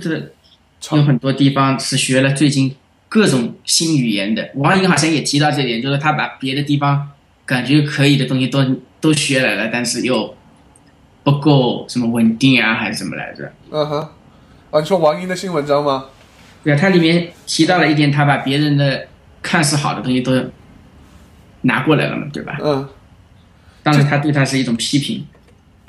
但你觉得是 其实蛮好的我觉得很蛮好。而且我是从一点零 beta 就开始用嘛，我整整两年前，嗯、2二零一四年六月份，嗯，我把那个我那个一个 Mac 上的 app，就是那个 Dimensions，我把它改成了用 Swift 一点零 beta 写，然后就是每过两两三个礼拜，随着苹果一直升级，我就再重写一遍，就慢慢的把 Swift 的它这个一点零 beta 到现在二点二的这种这种转迁移过程全部都经历下来了，觉得蛮蛮爽的。 ，OK。所以，那么呃，这个在整个社区不是应该也有，因为有蛮多的这个 library，它可能对以前是对用这个 Objective C 写的，对，那么是不是社区也也会有一个阵痛期？就是还好，我觉得还好，大家都比较激进，而且比较兴奋。很多老的库他们都有了新的版本，有些是直接改写，同时支持两种；有些是会出一个新版本，包括那个 AF Networking，它出了一个啊、怎么念的 a l m o f i 就一个网络访问的库，现在是最火的。哦 OK，他们也啊可能都、都切换到了 Swift，没有，它老的还在还在维护，还在升级。哦但是它新的这个也不放掉。然后也是每出 Swift 每出一个新版本，嗯，还在 beta 阶段，他们就会新开一个 branch 去支持它， OK 所以这是一个很好的学习过程。 OK 嗯，比较 popular 的库基本上都会在新版 Swift 出来的短时间内就会对应，然后你也比也更不用说现在 Swift 本身它也是开源的，对吧？对，啊说到 Swift 开源这个事情，我有点兴趣。那么，是不是意味着 Swift 有可能会在除了 Mac 嗯的、哦或者 Mac iOS 之外，做一些服务器端的事情？这有可能吗？可以的，现在现在已经可以了，已经有可以在 Hillock 上面跑了，好像啊就是它已经可以在 Linux 上面编译了，然后也出了很多嗯、呃 Web Frameworks，有些甚至是模仿，有些甚至是模仿 Rails，有些是模仿 Node.js 这种。 哇，那你要发给我看一下。啊嗯而 Swift 且 Swift on Rails 吗？ 而且那个那个将军你知道吧？呃，我知道。他不是有几个 Swift 的项目，啊、包括有一个是模仿 Ross 的，就是就是可能性很多。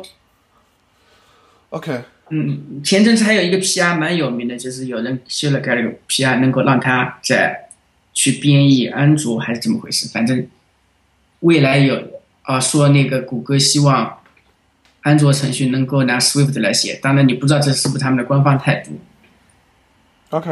哎，那么我问个问题啊，嗯，那如果真的有一天有一个 Swift on Rails，那嗯你会用它来写 Web 吗？不会，还是不会，对吧？我我我基本上就是 Fox 在用它来写 iOS 程序。 OK，至少 much better than 啊对我个 Objective-C 我个人对它在其他方面的应用暂时不感冒，一是还很初期阶段，对吧？嗯哼第二是这些框架都是未经检验的，就是很特别很多是模仿性质的。嗯哼，玩具先性质的，你你对你短期内，我觉得非 Apple 平台开发其他语言，用其他语言或者框架更合适。这也是从一个投资的角度来讲，你不 OK 要浪费太多的成本在里头。 OK，所以呃，所以其实它真的要到 server 端，可能会很多人把它和 Go 拿来竞争啊什么的，但是其实就看起来大家现在还是就是在在在在 Apple 上面用比较对比较稳定这的，对，而且这跟我推荐使用 Native 技术的观点也比较一致。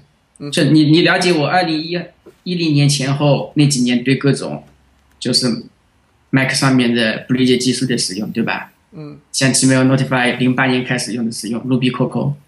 然后大家以为 Ruby Coco 以后肯定会永远在 Mac 上被支持，后来两两三年之后出了 Mac Ruby，我用 Mac Ruby 重写一遍。好，Mac Ruby 出来两年之后，苹果说我们连 GC 都要从操作系统界面拿掉了，所以我又把它改变成了 Objective C。 OK 我我是经过各种不同的这种坑的，所以会导致我现在认为用第三方技术从长远角度来讲，弊大于利。 OK，哇，我靠！哎，我觉得真的是我和你好像，我是是不是老了？不是啊我我不是觉啊得我不管是我技我术都还是是工具， 我都我是这样的。我记你看得当年你跟，你跟那个，谁啊对啊，你们就你们不是用那个 Ti- Titanium 是吧？啊，Titanium 那是在 Intradia，那是对啊要求用的。那你说现在还能用它来维护项目吗？我靠，肯定不会用啊！ 我啊，反正他们也没赞助我，也没事。 我靠，烂死了，千万不要 用。呃我现现在现在的很多第三方库，我觉得以后也会重蹈覆辙。 ，OK，所以所以。我发现，哎，真的是，你这精精神相似。我就不管是技术上还是工具上，嗯我以前是多么工具屁的一个人啊！就是能用第三方，哪怕好那么一点点体验的，我就不会用原原来的那个应用。然后对，我现在我现在我就用的是唯一可以推荐的，能用原生就用原生。对呀、我现在也回到这样子了。我买了这么多应用，我都不用了，我回来用原生的。但我现在唯一一个就是已经切过去很不习惯改回来的，就是这 Chrome，我没有用。你是用 Safari 还是 Chrome？ Safari，啊，你用 Safari，哇，这点你不用，因为我用 Chrome 用太久了，然后有一点不习惯。哦，还有一个就是那个 iTerm，我没有用那个 Terminal，你是用 Terminal 还是 Term？我用 Terminal。哇哦，好吧，你还是更彻底一点。我是想回来还还在路上的那种。不是啊，你这种东西啊，一是你自己配置升级要花费无数的时间，别说当年的学习啊，嗯，然后它总永远有新问题出现，你要去，你要去解决它。啊，你拿到一台新电脑，你啪嗒啪嗒要配半天才能跟你原来的工作环境一样。这其实你当然从学习和玩的角度来讲是可以的，你从时间成本角度来讲就是很很浪费的嘛。对，所以我觉得啊， 我用我喜欢用 Safari 啊，是因为你有没有用过它的那个去年开始的版本里面的一个开发工具，就是进入 responsive responsive 的设计模式，用来打开 Web 那个 I O 那个 mobile 的这个页面。你跟它去 Chrome 的那个不同的 responsive 的这种画面调试比一下，哦这感感官完全不一样的。 ，OK，有没有什么相关的文章可以发给没我？有没有，你你就直接打开一个嘛。你有没有？我你有我有应该 Safari，对 Safari 打开之后，你访问一个支持 Responsible 的网站， OK 然后你你有那个 Developer 这个菜单吗？有。哦，我知道你说什么了。对 OK OK OK OK OK，就是你你在不同尺寸上去调页面的那个工具对是吧？哦 OK，对啊，就这种使用的感受是完全不一样的嘛。 OK，哇，那你比我做的更彻底一些，我还我还有两个没换回去。但是，anyway，我我想感叹的是，我以前是太工具癖了。我我知道你也算是工具癖，你有很多很多的应用，以前也是用各种应用的，对，但是越到后面越越想用 default 的哎，然后朴素点，对朴技素点啊。技技术战也是。我看什么没有尝试过，对吧？你有什么新的尝试，什么新的什么，对，这到后来尝试是好事，是学习吧？我觉得会开阔眼界，对吧？对，后来还会是回学到到很多 default。新东西。 Well，我不知道是 是我们进步了，还是我们老了不进步那你看，你看，我们用 Swift 其实也蛮激进的，对吧？我当年两年前的两年不到前一个新项目，我说服客户去用，也是花了蛮蛮大的口舌的，对吧？对，我觉得说说说服说服客户用还是挺挺难的，因为你自己还要去背更多的压力嘛，感觉。嗯因为你要去说服他们用的话，一般他们也是技术出身的，他们会有自己的 opinion，很可能跟你是不一样。那个呃对针锋相对的。 OK，Well，、好，那么我们 Swift 也谈的差不多了，我觉得今天节目也差不多了吧，我们录了差不多有两个小时了，最后我们进入我们的 Picks 环节，有什么东西啊要觉得不错好的的给大家分享一下？好的，我本来有两个东西要分享，我现在改成三个吧，因为好 Swift 里有一个刚才没提到，哈就是，呃，也居住在日本有一有一个叫王卫的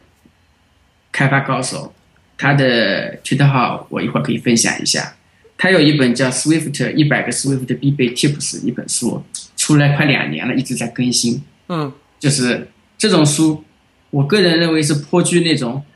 effective 系列的这种书的感觉的，就你拿来对你提高对这门语言的了解跟使用非常有帮助。然后也是中国人嘛，支持一下， ，OK，推荐。然后第二个 pick 是今年历史上第一次，巴菲特的 Berkshire 的年度股东会在网上进行了直播，哦、然后他在二月份的股东信上也提了这这次直播，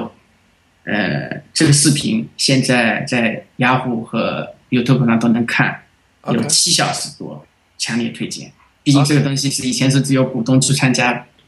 参加的才能看到。 OK，看看 股神是怎么开股东会的，是吧？对对对， 哦，最后一个是硅谷的第三季，最近在播，播到一半的左右。哇，硅谷真的不错，我居啊，然权力 啊，权力的游戏就不用推荐了。 OK OK OK，啊，硅谷还哦还没来得及追追到追到最嗯新，但是我一定要去看。我我听说非常非常不错。对，硅谷最新一季里面有一个 Facebook 的女开发者，就跟男主角谈恋爱，然后，呃，这个女开发者是用 Tab 的，男男主角是用 Space 的，他就为了这跟人家吹了，而且而且这个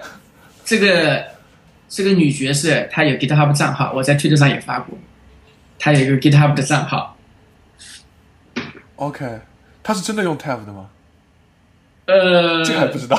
是的，我觉得这个账号应该也是 HBO 为了宣传建立的吧，不应不应、哦不一定是应该是真的真的，对对对。哎，你发现没有？我觉得国外这些好专业啊，真的是。哎 他们因为本来就是追这个最新的技术方面的嘛，所对以啊它里面的各种梗啊、各种事情啊，都是可能非常只有我们搞技术的才听得懂哈。对，包括它的片头，有人指出了嘛，它现在第三季的片头里面，阿里巴巴的那个办公楼，把以前的几个老牌的公司的办公楼给挤占掉了。 OK OK，哎，所以我也觉得很奇怪，你看美国居然会拍这么技术性的问题。 对这么专业、这么小众的这种片子，我不能想象中国会有人拍这种东西，你知道吗？中国会拍《爱情公寓》啊，对啊，所以我我不能想象中国会拍这种给这么小众一一撮人这么专业、这么下功夫的去去去拍一个，我我我没有想象过，所以、所以 anyway，推荐给大家，我推荐推荐给程序员看。呃陈轩一定要看。好，那我们今天节目差不多就到这里吧。好，谢谢，啊，感谢啊，有希望哎有机谢会谢再来做客。好好的，拜拜，各位。拜。